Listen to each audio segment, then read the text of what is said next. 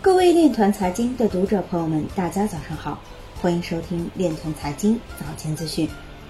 今天是二零二一年八月二十五日，星期三，农历辛丑年七月十八。首先，让我们聚焦今日财经。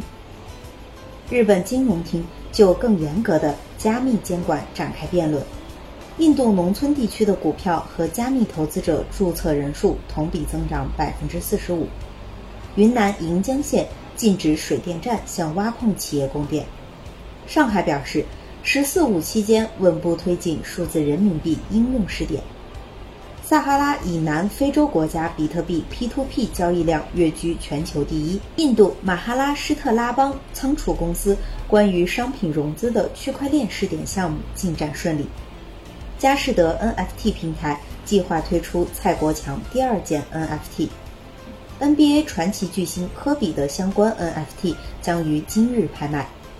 美国证交会主席表示，将征求意见，以确定金融公司采用的数字客户互动创新是否应遵循现有规则。《富爸爸穷爸爸》作者表示，比特币和白银是最佳的投资对象。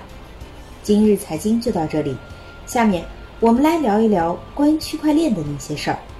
中欧班列长安号。或跨境金融区块链服务平台首笔铁路运单融资。八月二十四日消息，中国银行陕西省分行办理了首笔一百一十万元中欧班列长安号国际铁路联运提单项下融资业务。据了解，该笔业务是依托国家外汇管理局跨境金融区块链服务平台发起的首笔铁路运单融资业务。充分利用了平台运单和关单核验功能，对企业资质和融资真实性的进行验证，也是西安自茂港建设运营有限公司签发的中欧班列长安号第一份国际铁路联运提单。以上就是今天链团财经早间资讯的全部内容，感谢您的关注与支持，祝您生活愉快，我们明天再见。